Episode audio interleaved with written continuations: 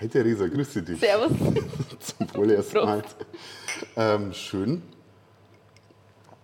Schön, dass wir uns heute ähm, getroffen haben. Ich wollte jetzt eigentlich vorstellen, aber ich bin mir ehrlich gesagt gar nicht ganz sicher, wie ich dich genau vorstellen kann. Also welchen, welchen Begriff bevorzugst du? Kabarettistin, Influencerin, Poetry Slammerin, Multitalent? Äh, Wie würdest du dich beschreiben? Ich würde sagen, mein Hauptberuf ist Kabarettistin Okay. und der Rest läuft so Kommt irgendwie mit dazu. Ja. Ähm, aber du bist ja nicht äh, nur Kabarettistin, sondern vor allem Kabarettistin Mhm. auch. Ähm, Da kommt man nicht aus. Ja, ähm, und auf das spezielle Thema wollte ich dich auch äh, einfach mal fragen, was hast du konkret speziell als Frau auch für Erfahrungen in der ganzen Kulturbranche, da wo du unterwegs bist, äh, so gemacht? Grundsätzlich, dass man meistens die einzige Frau ist. ähm, also man merkt schon, man wird so ein bisschen anders behandelt. Und was mir am meisten aufregt, ist, dass das die Männer gar nicht auffällt, dass die das machen. Aber man kommt meistens dazu. Ich, bin, ich werde super oft verwechselt mit Leuten vom Catering, mit Leuten, die in der Bar arbeiten. Äh, das Krasseste, was mir mal passiert ist, ist, dass ich mich vorgestellt habe und ich habe gesagt, hallo, ich bin Theresa. Und mein Kollege hat gesagt, ich merke mir nicht, wie du heißt. Okay. Ich nenne die einfach Baby. Und ich habe gesagt, sicher nicht, auf gar keinen Fall. Und dann ist man aber halt meistens verloren und muss dann schauen, so, fange ich diesen Kampf jetzt an oder lass es einfach gut sein und sitze mir ins Eck und lese ein Buch wie früher, wenn man als Kind auf so einer erwachsenen Geburtstagsparty Ja, war. aber, aber da bist du natürlich an einem Punkt, wo du schon mal gebuckt worden bist, sage ich Ja. jetzt mal. Ähm, ich war letztens auch mal bei einer Diskussion, wo es um ähm, Frauen in der Kulturbranche gegangen ist. Und da ging es auch allein schon um den Act, dass die Leute überhaupt gebucht werden. Siehst Ja. du das auch, dass es da einfach so eine Bias gibt, dass es vielleicht auch diese Diskrepanz gibt, dass gesagt wird, es gibt diese vielen erfolgreichen Männer und dann muss man halt vielleicht auch mal eine Frau dazu nehmen. Also es war eine der Ja. Sachen, die ich da gehört habe bei dieser Diskussion. Also es ist teilweise wirklich so, dass die Leute, die bucken, dann sagen, ich brauche einen Wohlfühlkabarettisten, einen politischen, einen grantigen und eine Frau. Und das ist quasi so, es ist dann gan- ganz egal, Ja. was die macht, sondern halt einfach eine Frau, Frau muss ist da halt die sein. inhaltliche Kategorie dann quasi. Und man immer auch denkt so, es macht halt aber jetzt einen riesen Unterschied, ob man jetzt mich bucht oder Eva Karl Faltermeier zum Ja. Beispiel. Das sind zwei komplett verschiedene Sachen. Voll. Und das hat mit unserem Geschlecht relativ wenig zum Tor. Und man kriegt dann auch, also manchmal kriegt man mit, dass man auf der gleichen Veranstaltung ist und die männlichen Kollegen kriegen mehr Geld. Ähm, und manchmal kriegt man dann eben mit, dass dann, wenn dann was einer kommt, was richtig viel Geld kriegt, dass wir da dann nicht hinkommen. Also das war auch, also das war, da, da ging es vor allem um Musik bei der Veranstaltung, aber war dann schon auch so der Eindruck, dass halt irgendwie Leute sagen, wir buchen halt, was Geld bringt. Also Ja. quasi umgekehrt halt gedacht, so vom, vom Kartenverkaufsargument her und dann gesagt, es sind halt die männlichen Artists, die Geld es bringen. gibt und dann, halt so wenig Frauen. Ja, kaum in der. Kulturbranche. Gell. Aber dann ist so als Argument dann kommen, ja, aber das stimmt ja gar nicht, dass, ähm, dass äh, Frauen da weniger Geld kriegen, weil es gibt ja auch Beyoncé. Ja, wow. Ja, wow. Okay, es gibt Beyoncé, also gibt es auch keinen Rassismus mehr. Ungefähr. Cool, haben wir ja alles gelöst, kann ich gehen. Aber also, dass das so als Argument gekommen fand, ich, ich fand es auch sehr abwegig, sag ich jetzt mal. Aber ähm, ja. Ich wollte auch mal noch auf das Thema eingehend fragen, so ein bisschen, hast du es jetzt auch schon angeschnitten, inwieweit man als Frau in der Kunst- und Kulturszene einfach in so gewisse Normen, in gewisse Rollen reingepresst wird? Deine Es ist, Erfahrung? es ist eher andersrum, dass man so, man muss sich wahnsinnig anstrengen, dass alles an einem äh, Alleinstellungsmerkmal ist. Mhm. Also so, du wirst sofort verglichen mit allen anderen Frauen, die es gibt und dann wird wirklich geschaut, so, du darfst nicht so sehr wie die sein und nicht so Mhm. sehr wie die und nicht so sehr wie die. Und, aber was bleibt mir denn über, außer so zum sein, wie ich halt bin? Ja. So, und dann ist man aber sofort die nächste Hazelbrugger, die nächste Monika Gruber, die ich auf gar keinen Fall sein möchte. Aber so, und Männer, die dürfen einfach alle nebeneinander existieren und es passt. Und die dürfen auch teilweise die gleichen Themen haben und es passt auch, aber wir dürfen das nicht. Männer gibt es halt auch einfach so viele. Ne? Im Ja, so viel mehr. Ja. so viel mehr. Die haben überall, man kommt ja nicht aus.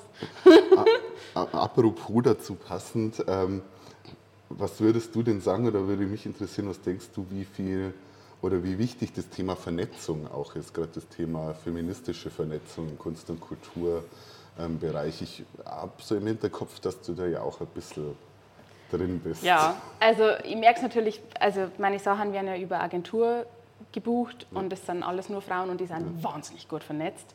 Und also meine Agentin, wenn die irgendwo in einen Raum kennt, die kennt alle Leute, die mhm. weiß alle Namen, die weiß aber alle Herren und das finde ich ganz, ganz beeindruckend. Und die heißen nicht alle Baby?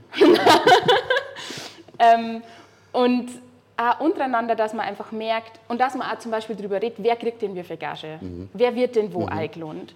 Ähm, und auch, dass, dass Männer eben da auch mitdrehen und dass Männer zum Beispiel dann auch sagen so, hey, ich habe mitgekriegt, ich kriege mehr Geld als die Kollegin, das ist nicht in Ordnung, ihr müsst uns alle gleich viel zahlen. Mhm. Weil wir kommen nirgendwo hin, wenn Männer nicht auch mithelfen. Ja. Und das Ziel muss irgendwie sein, dass, so, dass in jeder Runde, in jedem Gremium, in jeder Jury mindest, also dass so tief die Frauen drin sitzt, ja. damit die dann sagen können, so, na, weil was ich auch schon öfter gehabt habe, ist, dass in so Kabarettpreis-Juries sitzen dann lauter Männer und eine Frau auch meistens. Mhm.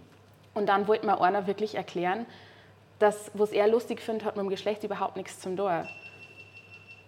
Und dabei ist ja aber, es ist wissenschaftlich bewiesen, dass man lustiger findet, was mehr mit einem selber zum Tor hat. Also finden Männer Männer oft lustiger als Frauen. Das hat nichts damit zum Tor, dass ihr nicht wisst, wie Humor funktioniert, das, sondern das, das ist einfach so. Kennen wir ja aus, weiß ich nicht, allen anderen Sachen auch, wenn es irgendwie um Einstellungen geht oder so, einfach dieses ja. Ähnlichkeitsprinzip und man äh, ist halt einfach biased und äh, nimmt im Zweifelsfall die Person, die einem am ähnlichsten genau. ist. Und wenn natürlich nur Kerle in der Jury sitzen, Klar, dann klar, gewinnen halt drei Kerle. Ja.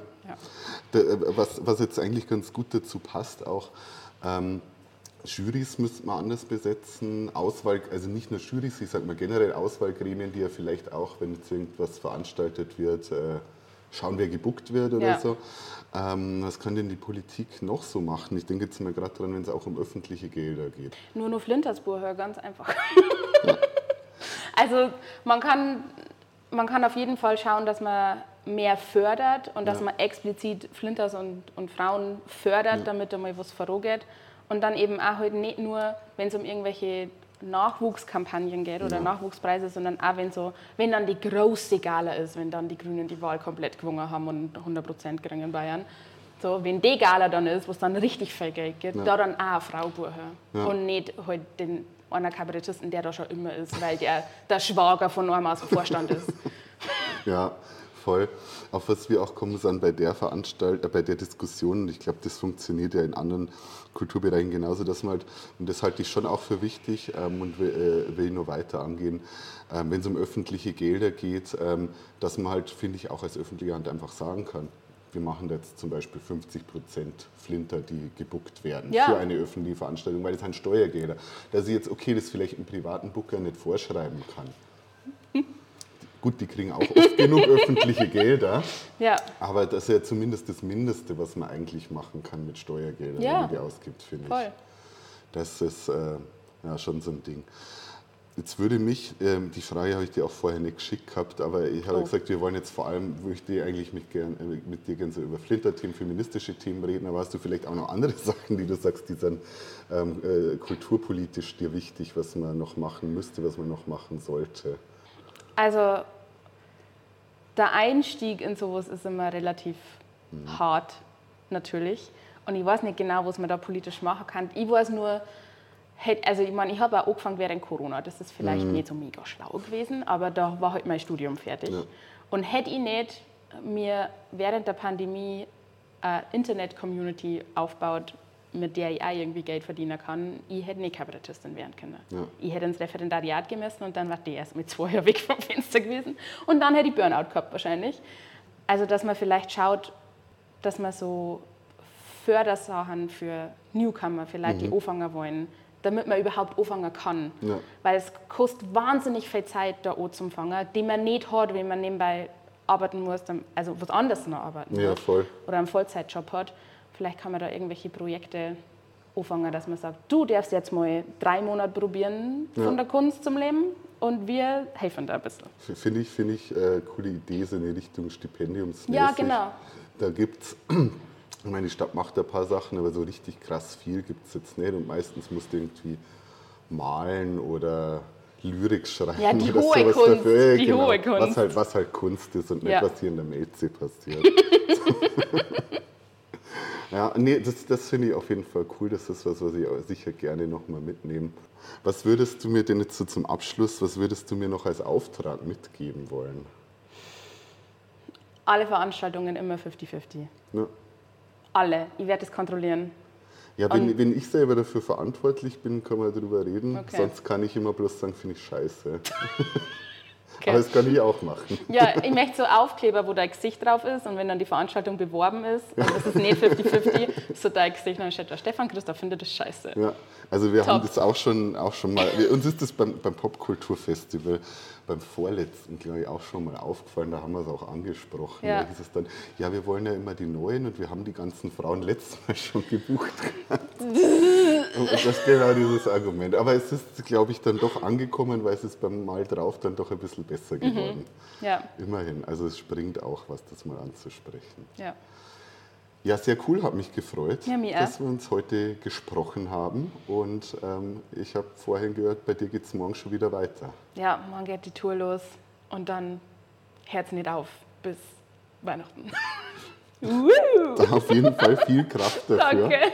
Bis bald.